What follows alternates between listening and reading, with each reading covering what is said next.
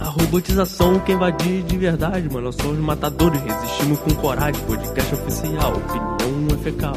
Porque aqui a diversão tá demais. Será que o Beto Estrada vai falar no megafone? Pra mostrar que é número um do microfone. Didi Braga foi furtado no Rio e na hora de voltar pra capital ficou com preguiça.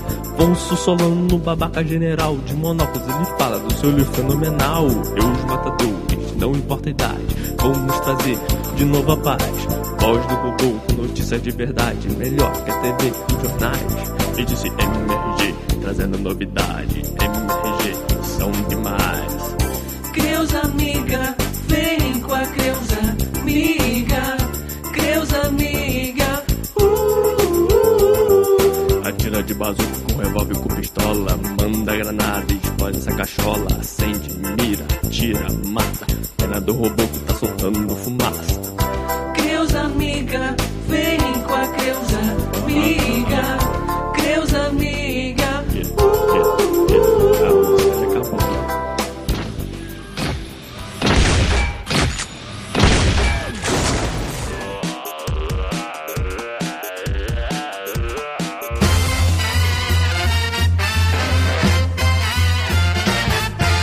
Bom dia! Boa tarde! Boa noite. Estamos começando mais um Matando Robôs Gigantes, episódio 272. E hoje, meus amigos, é mangá. Olha aí, eu tô sem. só de camiseta. Então, eu- ontem eu estava na academia, ficando bonito pra vocês dois.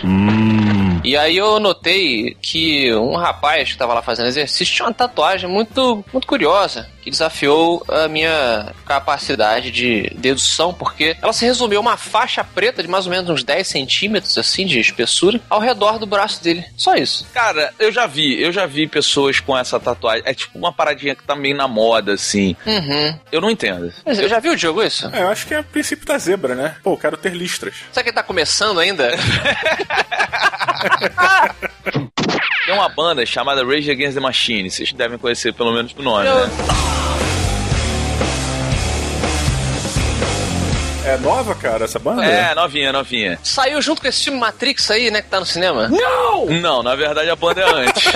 Deslanchou com Matrix. No, God, please, no, no. Aí, cara, o baterista, ele tem a manga tatuada. Olha aí, falando em mangá. Assunto de hoje, hein? É, ele, Ah. ele tatuou mangas. Ele tem mangas. Ah, achei que você tá falando de sleeved, que é o termo quando você cobre o seu, o seu braço de desenho. Não, não, não, não, não. Ele tatuou, tipo, uma manga, que manga curta. Ah, uma manga de camisa de tecido. Preto como se fosse manga, sabe? O cara, tipo, tem uma manga de camisa constante agora. Mas ele não tem a camisa no peitoral. Não, é Ai. só... Então é tipo assim, se ele puser uma camiseta, ele tem mangas sempre. É, Em ambos os exatamente. braços? Em ambos? Nos dois, nos dois. Meu Deus. Eu- Eu queria fazer uma pergunta para as pessoas que são full tattoos. Vocês sentem menos frio? Porque é a sensação que eu tenho. Pessoas com o corpo todo tatuado, eu acho que elas são mais quentinhas. É, você pensar que você tá preenchendo ali né, o- o interior da pele dela com aquele pigmento, faz sentido, cara. Eu vejo um cara todo tatuado sem camisa. A sensação, a sensação é exatamente essa. O cara sem tatuagem vai sentir mais frio que o com tatuagem. Porque ele tem já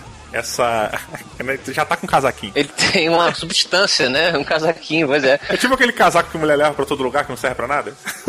É? aquele fininho que é, não dá pra entender. É, casaco de menina que não quer levar um casacão, né, pra não atrapalhar a estética, e leva um, um sei lá, um, um pano, né, um É paninho um de cobre braço, né? Cobre braço, um chale, chama de chale, chalezinho, bota em cima, assim.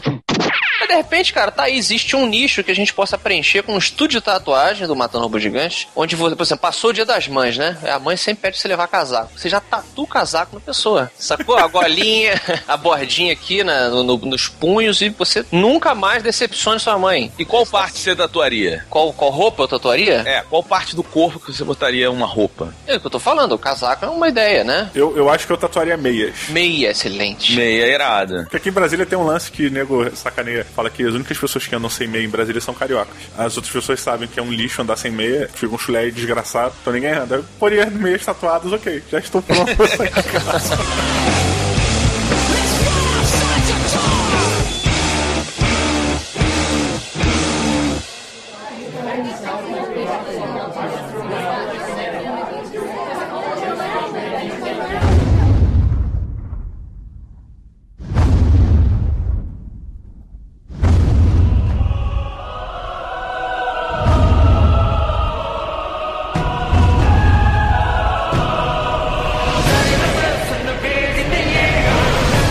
amigos, novamente estamos de volta em um mundo tomado por titãs, rapaz.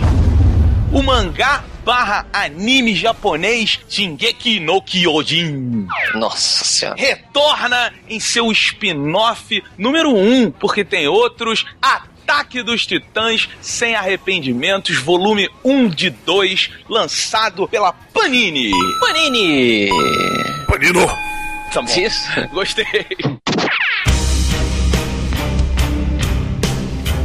Afonso Solano, por favor, traga-nos a sinopse deste spin-off tão gostoso. Exato, spin-off gostoso. Até estamos aqui de volta em Atacaro Giganto!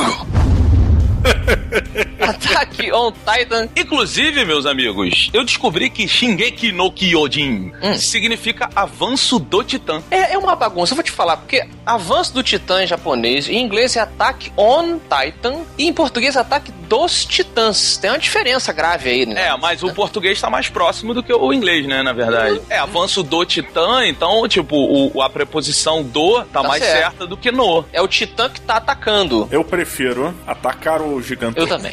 Então. Em Atacaro Giganto. Sem arrependimentos aqui da editora Panini. Panini! Panino! Temos três protagonistas, podemos dizer, que vivem na favela. Não, nos esgotos, pô. Exato, é porque ali é uma área meio favelaça, né? Assim, uma É, mas é esgoto, pô. É, é embaixo, é no esgoto mesmo. Isso, nos esgotos da- no- das nossas cidades muradas, se a gente puder colocar assim, concêntricas, vivem os, os fudidos, né? Os fudidos do mundo do, do Attack on Titan. E esses dois rapazes e essa menina começam a história com o equipamento roubado dos Asas da Liberdade. Pessoal lá, a tropa de reconhecimento, o pessoal que fica zanzando com as cordinhas pra lá e pra cá, defendendo a cidade murada, ou que vai lá fora pra lutar contra os titãs nas missões e tal. E eles estão sendo perseguidos pela tropa oficial que os captura e fala: olha só, é, vocês estão fazendo besteira, roubaram equipamento aqui pra ficar perambulando aqui, roubando e tal, sobrevivendo. Mas vocês têm uma habilidade aqui que a gente precisa. A gente está- estamos precisando de mais homens e mulheres nessa tropa aí, porque temos uma missão muito importante. E ou vocês vão presos, estão ferrados, ou vocês aceitam fazer parte da equipe. E os nossos três protagonistas relutantemente concordam, ainda que tenham uma agenda pessoal. É, o, o interessante é que a gente já começa em Sem Arrependimentos, No Regrets, com sem saber o porquê que esses caras estão sendo selecionados ali no esgoto, né? Por que, que o líder da tropa de reconhecimento dos Asas da Liberdade está indo atrás deles. E terminamos a revista do mesmo jeito. Não, na verdade eu discordo, porque ele, ele diz no começo É. que os caras são incríveis. Ele já viu os caras e ele fala, pô, esses caras são incríveis. A gente tem que trazer esses caras pro nosso lado. Essa é a motivação. Sim, mas olha só, é a motivação, mas não é o objetivo. Porque ele tem um objetivo a mais com eles, que a gente ainda não sabe. Ele, ele menciona durante vários momentos que é, eles vão ser talvez a virada, é, a mutação da, da, da tropa. Mas tem alguma coisa ali, tem um plano por trás disso. De que maneira isso vai ser? Cara, mas assim, eu, eu não sei, porque, assim, o- pra quem conhece a série do Attack on Titans, essa revista, essa série, né, de duas revistas, é a história do Levi, né, que é um capitão fodão que tem no Attack on Titans. Sim. Animal. É o Capitão Babaquinha sempre, né? Capitão Babaquinha, exatamente. É, pois é, mas ele é incrível, né? Na execução ali da, da de todas as missões que ele faz, ele é bem incrível. E o que eu acho é isso, jogo. O, o cara reconhece que assim, a gente tem aqui alguém que pode pô, mudar o jogo a nosso favor. Mas o que, eu- o que me chamou muita atenção é que conforme o Attack on Titans vai evoluindo, você vai conhecendo um pouco mais da vida diária, né? Da politicagem, dos burocratas, a galera que vive com muito dinheiro e tal, e os pobres. E aqui você tem uma visão de um outro lado, que é o subterrâneo, que é a galera muito fodida, né? É, é bacana que durante a, na revista mesmo o, o criador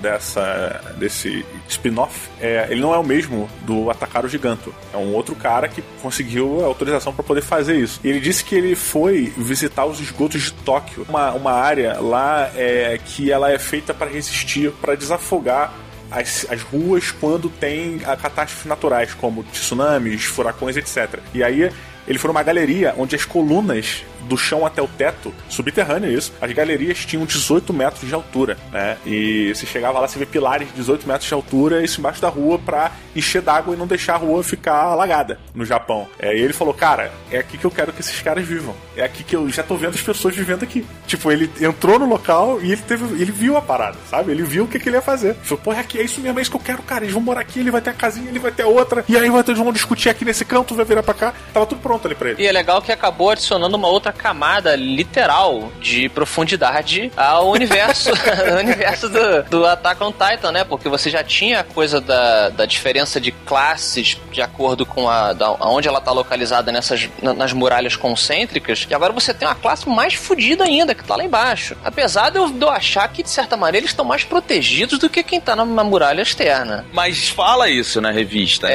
É, Que eles- e, a, o- os ricos pensaram ir pra lá pra Ir pro- fugir dos titãs e tal. Aquilo foi construído, foi construído uma cidade ali embaixo por causa disso. Né? Isso. Pois é, e o legal é que, tipo assim, é uma revista, o, o, o Attack on Titans, conforme você vai lendo ou vendo, ele vai se virando pras pessoas, né? Começa a discutir muitas relações entre as pessoas nesse mundo horroroso. Assim, é muito violento Attack on Titans, é muito legal, né? Essa revista nem tanto. Bem mais leve, bem. Ah, é, mais ela não leve. ainda. Porque você, você como tá desenvolvendo, como a gente tá falando dos personagens, quando você sai pra encontrar com os titãs, é, é- é mais pro final e tal. Então, né, você tá focando mais no treinamento deles e quem são essas pessoas. Acho que tá focando mais até no social e na política deles, né? Da, da situação, né? Tá botando o, o enre- enredando no sentido de falar mais das coisas que estão em volta, assim, né? Do que propositalmente daquilo ali, do, daqueles caras só. Inclusive, é, é um detalhe que eu não curto muito, assim. Eu prefiro muito mais a parte da ação e da mitologia dos titãs, eh, falando da obra inteira, do que da politicagem. Aí é, é o gosto de cada um. Eu sei que a gente difere aqui. E, eh, na minha opinião, por conta disso, ficou um pouquinho tipo, tá, vamos matar um gigante, galera. Pois é, mas. mas, cara, tu não acha que isso uh, no- funciona muito bem? Porque. Não, acabei de falar que não. Não, não, assim, tu pode gostar de uma parte mais do que a outra, mas no, no próprio Attack on Titans, no começo é muito invasão do Titã e tal, até ter aquela resolução lá É. do personagem principal. Aí depois eles começam a se focar mais no personagem, como é que foi o treinamento deles e tal. E eu achei que isso constrói bem os dois lados, sabe? Porque quando você encontra um Titã aqui nessa revista mesmo, nesse spin-off, você já tem aquela sensação de tipo campo aberto, porque é isso, né? Vamos para o campo aberto e é diferente, não é controlável. É Lá- diferente e é muito ruim estrategicamente. Isso é legal. O equipamento que eles têm, essa coisa. É, Se você tá chegando agora e não conhece Attack on Titan, tem um link aí embaixo onde a gente explica. A gente falou sobre ah, o, o anime, o mangá e tudo. É, mas em resumo, é uma, uma, uma Dark Fantasy com a mistura um pouquinho de steampunk, assim. Esse equipamento deles usa essa coisa do vapor, né? Para eles poderem se locomover usando umas cordas, uns arpões e umas facas onde eles cortam a nuca dos titãs. É onde eles precisam acertar para derrubar. Eu não, eu não sei se vocês perceberam, só te interrompendo brevemente, a gente já vem falando tanto de mangá que a gente nem pensou em recapitular pros ouvintes o que que é Attack on Titan. Exato, é, verdade, verdade. Então fica aí essa. Foi mal. I'm sorry. Mas o que eu ia falar é que eu, eu curti quando eles vão para campo aberto, eles, por estarem longe das muralhas e longe das árvores, é muito mais complicado você atacar o titã do título aí. Porque você tem que se prender nele mesmo para você fazer a manobra, dar a volta e acertar a nuca dele. Então você vê um pouquinho dessa dificuldade ali que, de repente, perto da muralha ou na floresta, como o mangá mostra muito e o anime também, você não vê tanto. Eu me pergunto se eles tivessem metralhadoras, o que impediria deles de darem um tiro na nuca de um gigante, por exemplo? Ah, isso ah, com certeza seria mais fácil.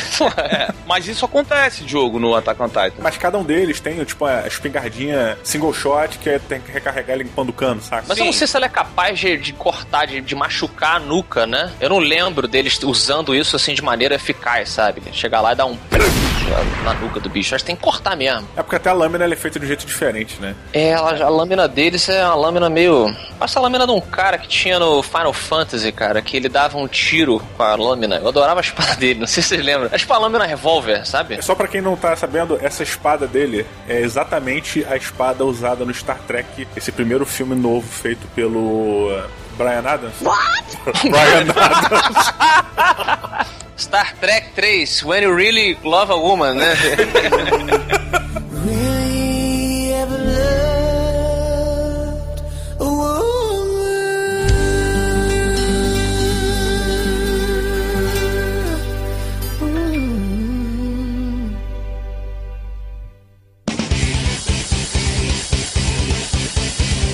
Agora, tem uma coisa nessa revista que é absurdamente melhor do que os mangás da Attack on Titan. Hum. Que é a ilustração, rapaz. Como evolui. A gente até no episódio que a gente fez do Attack on Titan, a gente falou que no mangá é meio mal desenhado e tal. Cara, esse é muito bonitinho, é muito bem desenhado, né? Concordo, Beto, concordo. O desenho já colocou um sorriso nos lábios. Logo que eu comecei a ler, é, tudo, né? Tudo dele é muito detalhado. Agora, aí que vem a minha maior crítica. Na verdade, a minha única crítica, assim, depois do, do- da coisa da politicagem. Mas a, a politicagem me incomodou tanto. Agora, a maneira como ele trabalha, o, o, o artista, né? Que é o Hikaru Suruga. A arte sequencial dele eu achei muito ruim. A arte sequencial não é a ilustração, que eu gosto, tô com vocês. Mas quando você tem um- um- uma história em que você tem que, a partir dos painéis, né, do, do storyboarding, explicar em, uma, em um ambiente 3D, que eles sempre falam, é uma, um equipamento de manobra tridimensional. Você tem que explicar isso de uma maneira visual muito clara. Você é o diretor, né, do filme. E diversos momentos eu não consegui entender exatamente o que, que tinha acontecido. Eu também tive dificuldade, cara, eu também tive dificuldade em tridimensionalizar o que, que, tava ali. É, tem, tem uma parte que eles vão fazer um encontro com titãs, assim, sair numa missão específica. E eu, eu não sabia se o cara tinha morrido, se era a cabeça do cara descendo ali, ou se era um rabisco de tinta que pingou. Então, ma- eu concordo, cara, mas eu ainda acho melhor do que do Attack on Titans original, sabia? Não, não, mas você entende que são duas coisas diferentes, velho. Assim, o- uma coisa é a ilustração. Não, não, tô falando a, a própria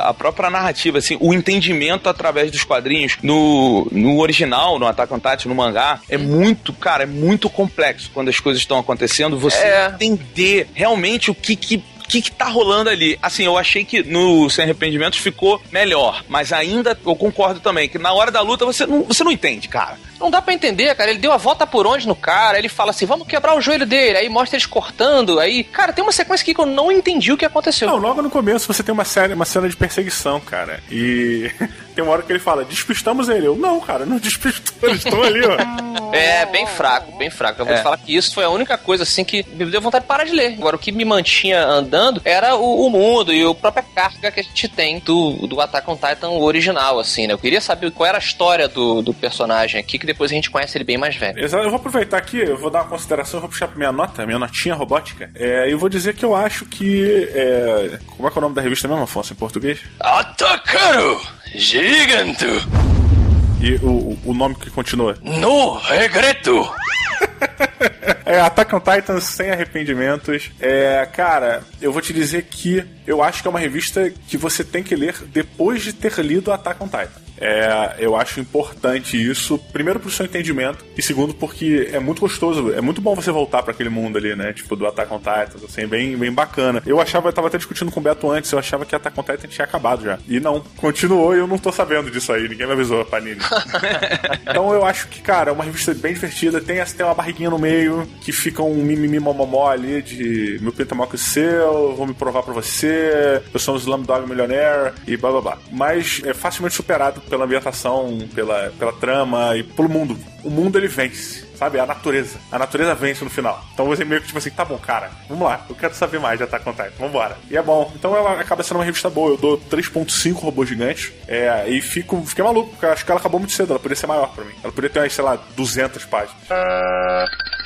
Afonso Solano e você, quantos robôs gigantes de 0 a 5 para Ataque dos Titãs sem arrependimentos da editora Panini? Panini! Anino. Ah, Attack on Titan mora no nosso coração. É, comecei assistindo os anime e depois migrei para o mangá. Falamos no programa aqui. Realmente é uma série que se destacou. É difícil, né? Você se destacar no mundo do, do anime ou do mangá. Eu sempre falo em conjunto porque, né? Você tem muitos que se repetem, assim, um, nas, nas mídias, digamos. Eu digo assim, difícil você se destacar, na verdade, pela diversidade de material que existe, cara. Você pode viver uma vida inteira e não ler tudo de mangá que existe. É, com certeza. É impressionante, assim. Eu, eu, vez em quando troco figurinha de, de mangá, assim, figura tipo, ah, tô vendo esse, tô vendo aquele com meu irmão, do meio que ele gosta mais, e, cara, cada semana ele encontra um negócio incrível, sabe? Mas enfim, eu, eu fui nessa revista aqui com, com bastante antecipação, eu gosto da, da coisa do spin-off e tal, principalmente do prequel, e não me empolguei muito, eu achei o personagem, o, o Levi, é, assim, meio estereotipinho, sabe? É o cara que é o é underdog, ninguém acredita nele, daqui a pouco ele, oh, ele é melhor do que todos, o que será que ele tem ali, é revoltadinho e tal. Não deixa de ser um arquétipo, né, do, do, do mangá ali, do herói é, manganês, mas não me não chamou tanta atenção assim. É, mas a coisa de você conhecer um, um novo andar do mundo do Ataque do, dos Titãs foi muito interessante para mim, acrescentou uma camada bem legal ali, outras histórias podem se passar ali embaixo, outros crimes e pessoas que moraram ali, viveram ali, e, e enfim, o mundo do, do, do Attack on Titan é muito interessante. Então eu dou três robôs gigantes pra não, não desanimar quem tá chegando na série agora e de repente tá esperando, ah, quero mais coisa, já, já assisti tudo. Vale a pena você dar uma olhada porque o mundo continua a se desdobrar aqui em Sem Arrependimentos. Robolota, você que se fosse um titã, quicaria. Sacanagem. Quantos robôs gigantes de 0 a 5 você deu para atacar o Gigantoro no regreto? Então, eu, eu. Depois que a gente fez aquele episódio, eu tinha lido a primeira, né? Revista que a Panini tava lançando e tal. E aí depois eu não toquei mais. E vocês dois foram vendo o anime, falavam sempre e tal. E eu não, não tinha mergulhado ainda. E aí, quando chegou o Sem Arrependimentos, eu falei, pô, vou tentar resgatar o Ataque dos Titãs para chegar aqui com uma base e tal. E assim, cara, eu tô, eu tô vivendo aquele momentinho fã, sabe qual é? Eu tô amarradão, porque eu gosto muito de pós-apocalipse. Pós-apocalipse. eu sempre falei aqui na MRG. E o Ataque dos Titãs, ele tem uma parada que eu acho que, assim, ele é, ele é muito criativo. É um pós-apocalipse Tecnobrega. muito criativo, porque ele tem a mesma pegada. Vê se vocês vão entender o que eu vou falar, hein? Ele tem a mesma pegada de como vamos sobreviver a isso do Walking Dead, com uma violência extrema de o um mundo, as pessoas ficam loucas, as pessoas ficam sem noção de humanidade e tal. E conforme ele vai se desdobrando, você vai vendo que, pô, tem uma galera que entra pra lutar contra os titãs, mas tem uns que entram e ficam fingindo no treinamento pra ir pra polícia do povo mesmo.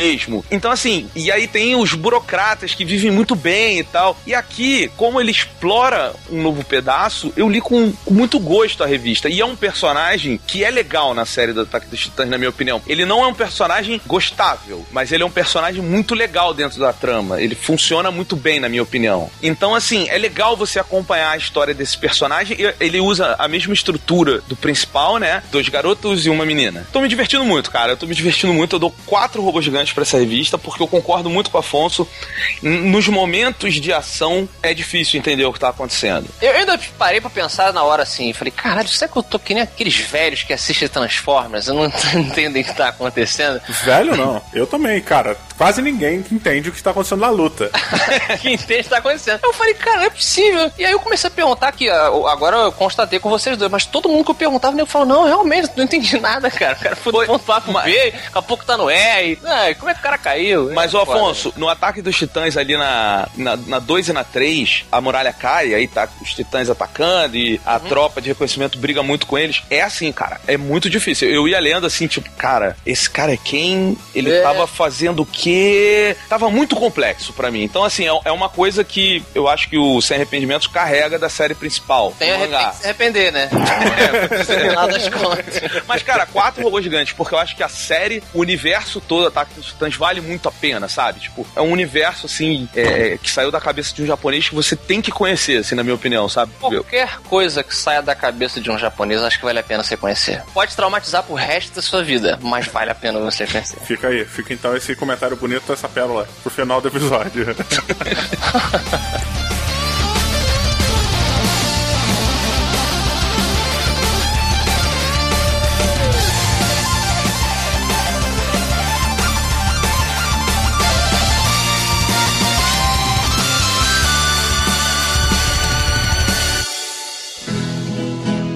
Eu estava no portão quando o carteiro passou, girou da correspondência uma carta e me entregou.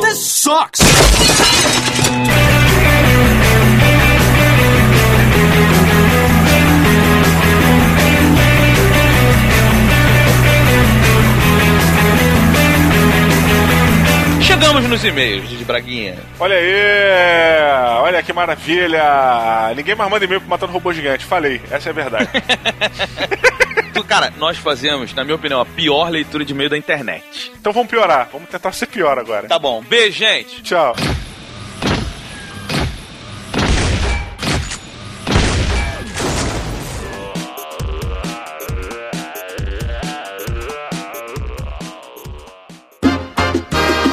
Voltamos pros e-mails, jogo. Pois é, você achou que ia acabar, né? Mas não, a gente não tem coragem de fazer isso.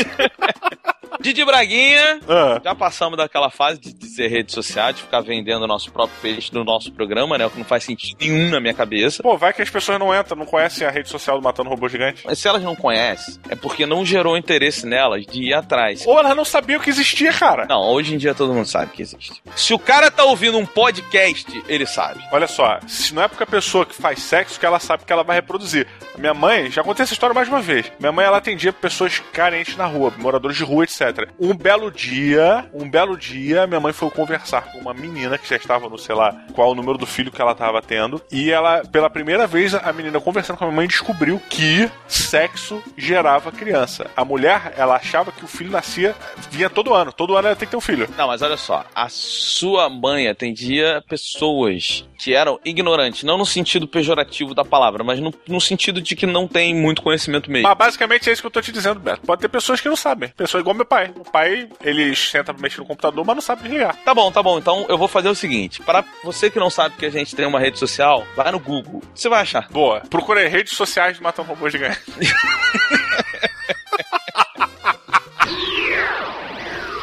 Muito bem, queridos amigos, estamos aqui. É, vamos para a leitura de e-mails do episódio de hoje. Hoje, Infelizmente, nesse programa a gente teve um defeito no site. Olha aí, Guilherme Camelo. É, Flamínio Nunes. Flamínio Nunes sacaneou o site, galera. Falei, vou entregar. É culpa do Flamínio. Eu não sei se é, mas eu, eu vou culpar, eu preciso culpar alguém. Flamínio Nunes zoou tanto o F5 que deu um bug. E aí a gente não tá com comentário. Claro, claro que foi ele, com certeza. Então, a culpa é dele. Mandem aí e-mail pra ele. Mentira, não foi ele. A gente não sabe o que aconteceu. Culpa do Guilherme Camelo, que não resolveu a tempo. E os, os comentários sumiram. Então, é, não tem ninguém. Não tem F5 hoje. Na verdade, o F5 é, não tem, não tem. Não tem como. Porque não tá no ar o comentário. Muito bom, Diogo. Recebemos aqui um e-mail de Daniel Matheus. Dupla sertaneja, Daniel e Matheus. Daniel e Matheus, olha aí. Nome de irmãos. Parece nome de irmão, não parece? É, mas é o que dupla sertaneja procura, nome de irmãos sempre, né? Ah, é? Leandro e Leonardo, Zezé de Camargo e Luciano. É, to- todos os nomes combinam, já parou pra pensar? Eles são pensados. E esses caras, eles não se chamam o nome que é ali. Ah, nunca. Nunca se chamam. É, é- é pensadinho, assim. Eu acho engraçado que o nome de trabalho na- no sertanejo ele se inverte, né? Porque na vida real, é, por exemplo, você se chama Roberto, que é o nome normal, eu me Diogo. Se a gente fosse inventar uma parada, a gente ia pegar, pensar no nome de destaque. Ia inventar, tipo, um nome diferentão, porra, pra ficar o nome do nosso herói, sabe? Uma porra assim. No sertanejo é diferente. O cara tem um nome de verdade zoadão, e aí quando vai pro sertanejo, pra dupla, ele pega um nome comum, Bruno. Qual é? Então, o Daniel, ele é de Brasília, estudante de engenharia da UNB e tem 18 anos. Ele falou o seguinte: ouvindo o último MRG Cast. Não, porra, a gente fugiu desse cast, cara. M- não, não, é nem MRG Cast, ele botou assim: MR Cast. Cara, você tá destruindo a nossa história. Pois é. Ouvi o Rei dos Escritores dizer que se sentiu dentro do universo de Kira. De fato, Far Cry 4 é um jogo muito bom. Porém, o motivo pelo qual o AJ se une com o Caminho Dourado é muito fraco. O cara que passa sua vida como qualquer outro americano e de repente se vê no meio de uma guerra civil e resolve revelar seu lado Perez. Outra coisa que achei meio ruim foi o fato do jogo ser muito fácil. Após cinco missões, você se vê controlando um protagonista imortal e com um arsenal capaz de destruir uma geração de soldados. Tirando isso, o jogo é muito divertido. Então, Daniel, eu acho assim, sobre o jogo ser fácil, tem uma parada que se chama dificuldade. Você pode aumentar. Não, mas a gente sempre, por princípio, disse que o, o ideal de se jogar era no level normal, que seria o level onde os desenvolvedores, os developers, criavam o jogo, né? Ali é o nível que a gente tá. Pois é, mas não é. Aí é tá, eu não acho, porque a gente joga muito videogame, a gente já não tá mais nesse nível. Porque ele tem que sempre pensar no iniciante e no hardcore, então ele faz o meio termo. Mas ele falou uma parada que eu concordo também. É que realmente a história é muito merda no começo, né, cara? Tipo, tu tava lá no Burger King, vi- pegou um avião, desceu em outro país e se juntou a um grupo rebelde do nada.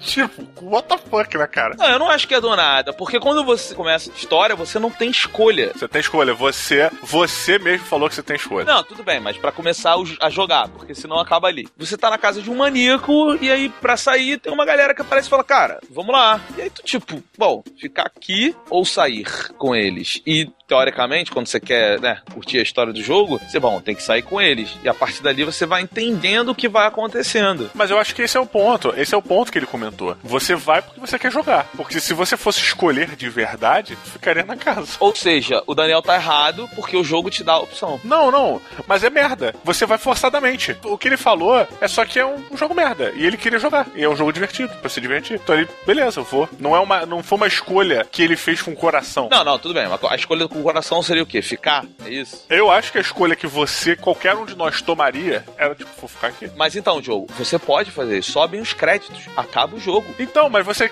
Pode ser que eu tô dizendo. Ali é uma parte artificial, porque você escolhe a diversão. Porque você, só, você sabe que você só vai jogar o Far Cry 4 se você for lá com os caras. Ou seja, você está escolhendo isso. É uma escolha não do personagem, do jogador. Você não tá ali pra jogar o Far Cry 4? Mas é uma escolha merda, cara. Que você é obrigado a fazer pra jogar. Não, você pode jogar durante 20 minutos. Não, não, não foi isso que ele tá dizendo. Você tá problematizando, Roberto. Não, eu tô, eu tô mostrando que o jogo mandou bem, cara, na verdade. Eu vou aceitar pra não, pra não, pra não continuar discutindo. Tá bom, então. Ok, você tá certo.